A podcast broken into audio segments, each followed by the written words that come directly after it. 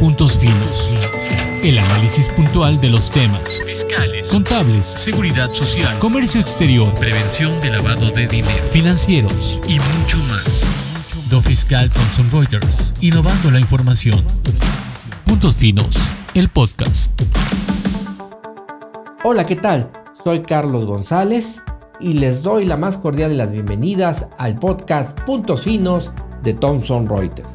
Está con nosotros una personalidad de la consultoría de la asesoría, es el contador público certificado Héctor González Legorreta, socio director de HGL Asesores y también es miembro destacado del Advisory Board de Puntos Finos de Thomson Reuters. Muchísimas gracias por estar con nosotros, estimado amigo de Thomson Reuters y de todo nuestro público. Bueno, pues vamos a iniciar con los temas fundamentales. Gracias por estar con nosotros. Adelante, estimado Héctor. Puntos Finos. El podcast. Estimado Héctor, un tema fundamental hoy para los contribuyentes es saber hacia dónde va capital, sus inversiones, cómo va a afrontar la nueva normalidad post pandemia, los efectos de la globalización, de la recesión económica mundial, factores políticos, factores ambientales, todo tipo de factores, necesitas tratar de proteger tu dinero y llevarlo hacia lugares adecuados de inversión. Entonces, una pregunta, estimado Héctor, como ustedes saben, el querido público, bueno, ya lo habíamos comentado en el inicio, estamos con el director de HGL Asesores, una corporación, una firma experta en estos temas. Y bueno, estimado Héctor, ¿cómo podemos hacer si es legal tener el dinero en el extranjero y cuidar las inversiones allá? ¿Cuál es el mensaje que puedes dar y explicar a nuestros contribuyentes, a nuestros amigos del podcast Puntos Finos? Pues muy buenas tardes, eh, eh, eh, tengas Carlos. es un placer estar aquí. Te agradezco la invitación. Primero que nada, siempre es un placer contribuir con Thomson Reuters y, y analizar temas de interés general. Mira, pues la primera respuesta sería que sí es legal tener dinero en el extranjero. Dinero en el extranjero en, pues, en, diversas jurisdicciones. Puede ser desde nuestros, de los países que son socios comerciales, como es el caso de Estados Unidos o de Canadá, o puede ser en distintas jurisdicciones, España o inclusive en paraísos fiscales, Bahamas, eh, las Islas Vírgenes Británicas, etcétera. Eso es perfectamente legal. Lo que es ilegal es omitir el pago de los rendimientos, de los intereses o de las ganancias de capital que los contribuyentes obtengan en esas carteras. Como tú sabes y lo hemos platicado en otras ocasiones, México es un país que en donde tú te conviertes residente fiscal por tener tu casa habitación en México y por tener tus obligaciones fiscales acá, y tenemos una base de renta mundial, de tal suerte que no solamente estamos obligados a pagar impuestos en México por nuestros sueldos, por nuestros honorarios o arrendamientos, sino también por cualquier inversión que tengamos en el extranjero, ya sea de rendimientos, de intereses, de ganancias de capital, de dividendos. Entonces, en, en concreto te diría, sí es legal poder tener inversiones en, otro, en otras jurisdicciones. Lo que es ilegal es no pagar o no reportar esos rendimientos obtenidos en el extranjero. En ese sentido, estimado Héctor, ¿cómo se pagan los impuestos y las, eh, eh, en temas de inversiones en el extranjero? Pues mira, déjame hacer una clasificación de tres tipos de ingresos que son los que en general una persona física, un individuo, tendría en el extranjero para establecer eh, un marco general de cómo pagar los impuestos correctamente. Eh, un tipo de instrumentos serían los instrumentos de deuda o, los conocidos como de renta fija. Un segundo eh, grupo de instrumentos serían los instrumentos de capital. Y un tercer, tercer concepto que podríamos segregar del tipo de ingresos que se generan son los dividendos obtenidos, que aunque están vinculados con esos instrumentos de capital de los que hablaba yo en segundo lugar, eh, me gustaría segmentarlo como un tercer tipo de ingresos independiente. Y lo voy explicando por partes. El primero, que son los rendimientos que provienen de instrumentos de deuda o de renta fija. La ley del impuesto sobre la renta en personas físicas te establece un capítulo de los intereses que establece en términos generales en el capítulo 6 que tú tendrías que pagar sobre los intereses obtenidos eh, en, en forma real, es decir, disminuyéndole la inflación. Sin embargo, ese capítulo 6 adolece de reglas claras de, los, eh, de cómo tributarían los efectos cambiarios de esos intereses.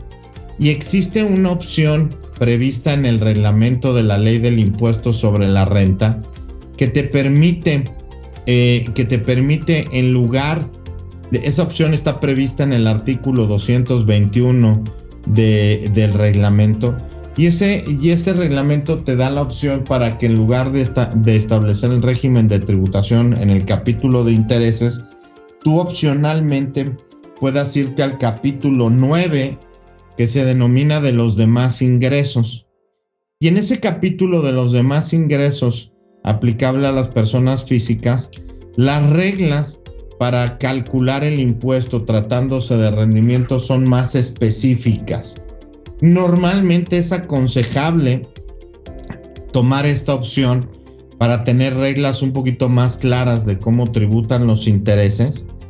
Y algo bien importante es que lo que establece el reglamento es que una vez ejercida esa opción, no se puede cambiar en, en el futuro.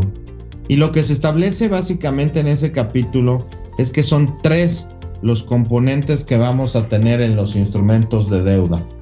Uno son los intereses que se van generando en la cartera, que se van devengando en la cartera. En segundo lugar, sería la ganancia o la pérdida en cambios obtenida sobre esos rendimientos. Y tres, la inflación mexicana.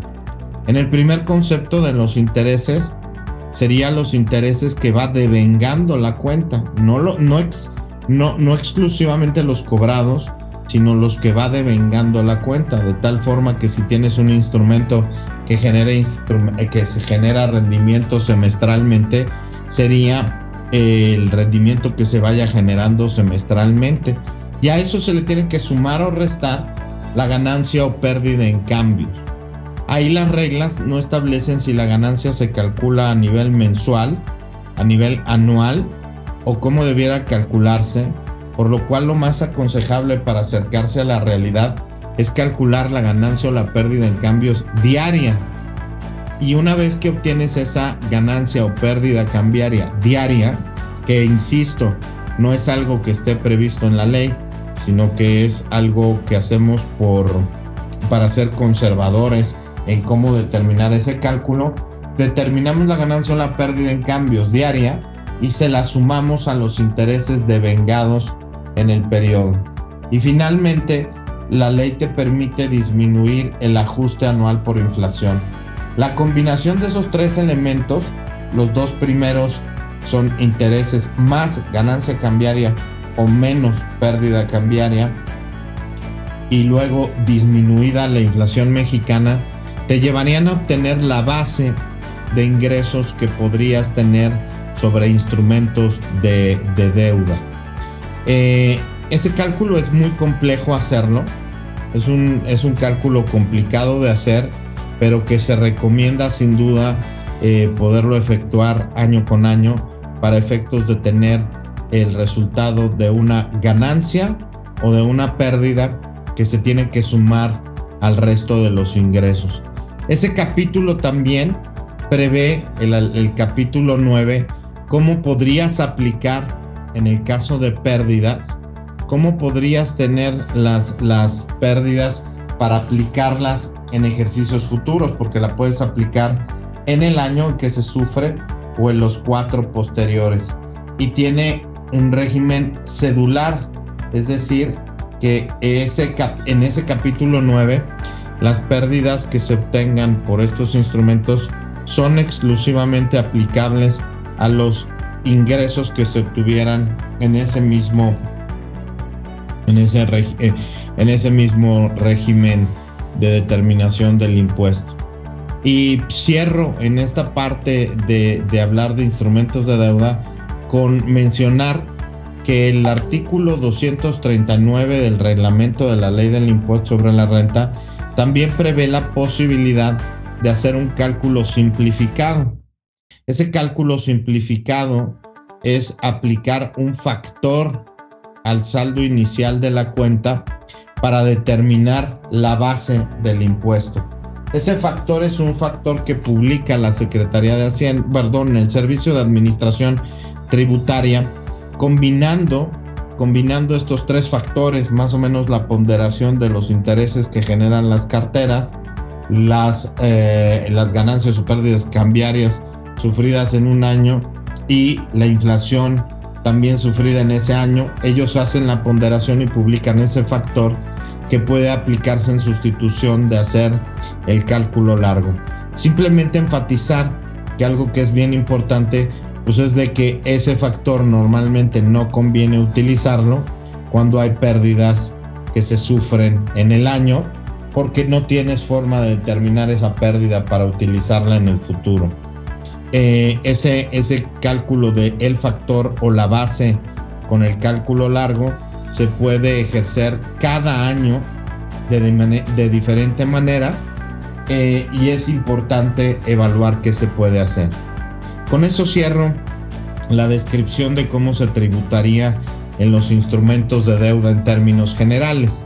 En el segundo bloque, como te comentaba, está el tema de tributar sobre las ventas de acciones que podrías tener en, el, en un portafolio de inversión. Eh, ventas de acciones que podrías mantener a través de una casa de bolsa o de un banco en donde eh, puedes estar invirtiendo en instrumentos conocidos de, como de capital variable. Y ahí lo que se hace es que se tribute, se tributa hasta el momento de vender la acción se determina la ganancia o la pérdida sufrida en, esos instrumentos. Una, una mención que haría rápidamente es que para determinar esa ganancia o esa pérdida, se tiene que hacer el costo promedio de adquisición de cada título y determinar la ganancia contra el precio de venta.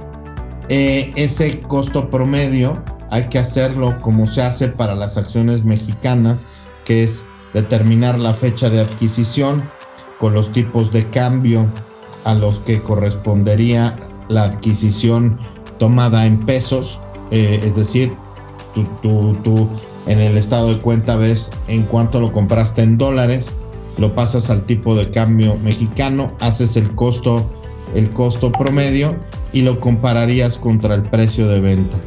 También la ley te permite hacer una actualización con índices de inflación de ese costo promedio para enfrentarse con el precio de venta y ahí determinar la ganancia o la pérdida que se obtenga en la venta de cada instrumento.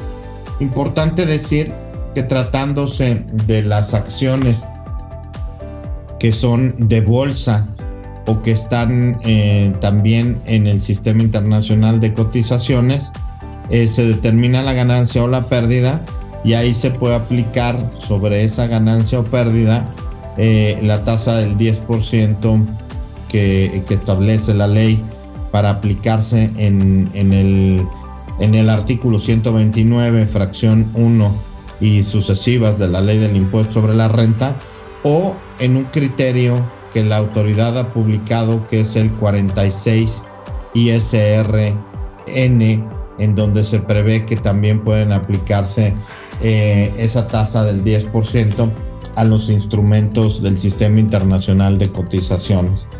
Y caso distinto es acciones que no son de la bolsa, que no son de la bolsa o que no son del SIC, en donde la ganancia o la pérdida tiene que sumarse al resto de los ingresos y combinarse con el resto de los ingresos base de, pago de impuestos del contribuyente y ahí se suman a la canasta. Es decir, y quiero ser muy, enfático en eso, se separan aquellas ganancias de capital que, provienen de inversiones en la Bolsa Mexicana de Valores o en, bolsas concesionadas mexicanas o en el sistema internacional de cotizaciones de aquellas que no son de bolsa.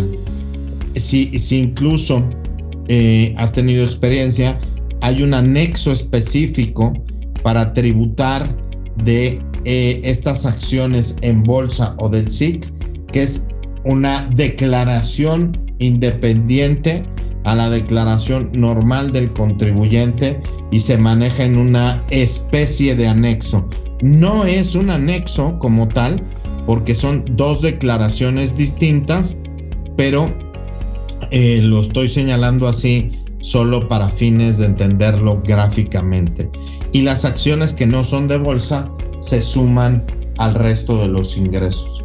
Y finalmente te diría que está el tercer concepto, que es el de los dividendos, en donde los dividendos normalmente que paga un portafolio de inversión, normalmente eh, cuando te pagan esos dividendos en la cartera, te deben de hacer un withholding o una retención, que cuando estás en Estados Unidos esa retención es del 10%, te quitan esa retención y tú lo que tienes que hacer es incorporar esos dividendos al resto de tus ingresos del año, teniendo el derecho a acreditar la retención que te efectuaron en el extranjero.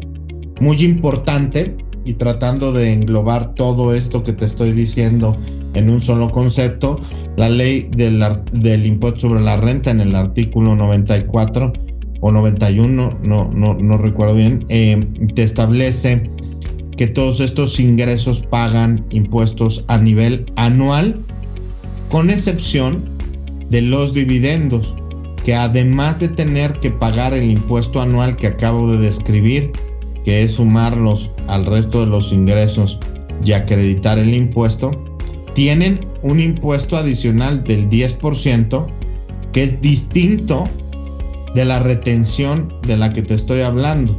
Es un pago de impuesto definitivo y ese impuesto definitivo del 10% que se conoce como del impuesto adicional, sí se tiene que hacer a nivel de pagos provisionales. Ese sí paga a nivel mensual de tal suerte que en los dividendos podríamos estar hablando de obtener dos diferentes impuestos. Uno que se determina a nivel anual sumando el total de los dividendos al resto de los ingresos y acreditando el impuesto que te hayan retenido en el extranjero.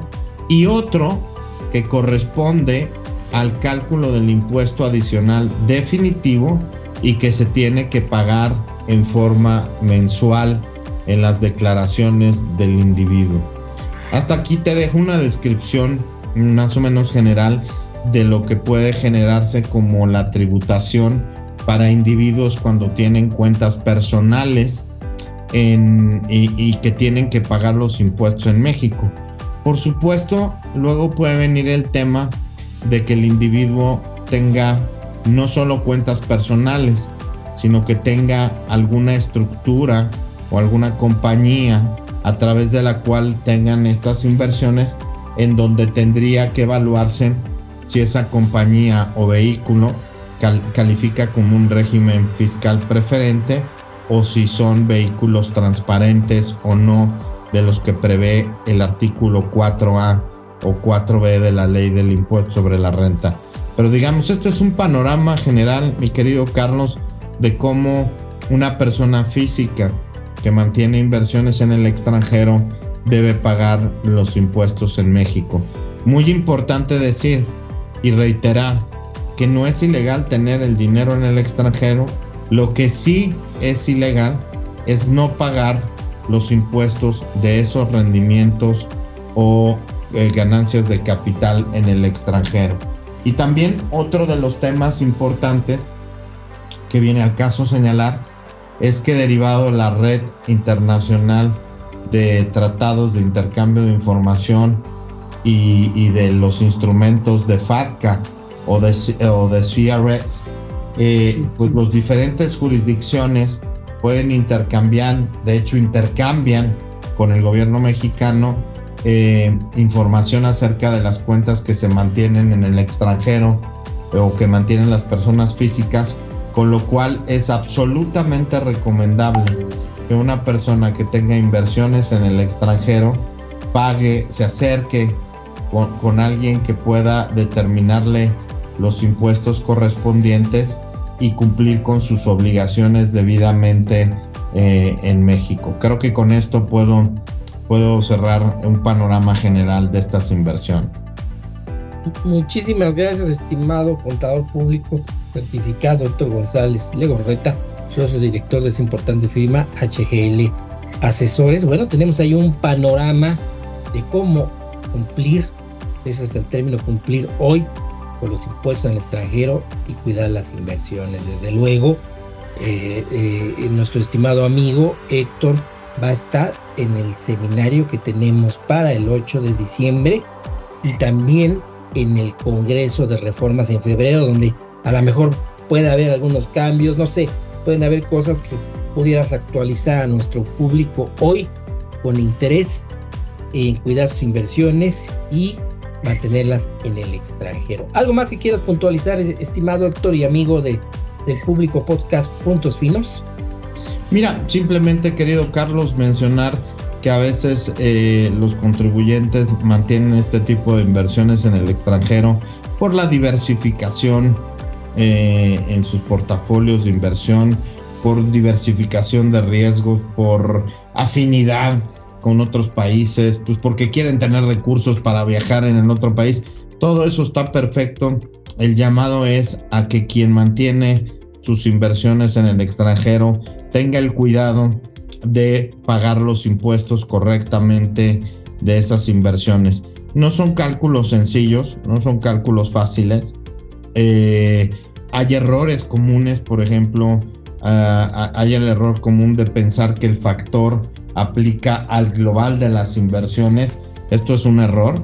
Como lo acabo de puntualizar, el factor que publica el Servicio de Administración Tributaria a través de la miscelánea es exclusivamente aplicable a instrumentos de deuda o de renta fija, mientras que en las ganancias de capital o las ganancias de ventas de acciones o dividendos, ese factor no resulta aplicable, sino que eh, la base fiscal de esos conceptos se tiene que determinar de manera independiente, como ya lo describí. De tal suerte que, pues bueno, invitar a quien tiene recursos en el extranjero que vigile estar cumpliendo cabalmente con sus obligaciones fiscales eh, en México y dormir tranquilos. No es un problema eh, invertir en el extranjero, lo que es un problema es no determinar correctamente y reportar esas ganancias en México. Y lo importante, y ahí está la frase, cumplir para dormir tranquilo. Muchísimas gracias, estimado Héctor, quien además, como ustedes saben, es miembro del Advisory Board de Thomson Reuters. Y bueno, estará en el seminario que tenemos de cierre y panorama económico 2023, este 8 de diciembre, y en el Congreso Magno de Reformas, en el Congreso de cómo cumplir adecuadamente todo el panorama fiscal y contable que se avecina para el 2023. Nuevamente, muchísimas gracias, estimado Héctor, amigo de Podcast Puntos Finos. Ah, agradecerte nuevamente, mi querido Carlos, y mandarte un gran abrazo e invitar a la audiencia que también esté consultando el instrumento que es el Tax Today, que está en la, en, la página web de Thomson Reuters, en donde cualquier novedad estaremos anunciándola puntualmente para que la tengan a su alcance. Y también puntos finos, estimado Héctor, por favor, un artículo para nuestro público en estos temas, si te parece adecuado. Entonces, pues te estamos anunciando distintas informaciones que le van a ayudar a usted a cumplir adecuadamente en el 2023 y desde luego ahorita en este cierre. Gracias, estimado Héctor. Gracias, Carlos. Un abrazote.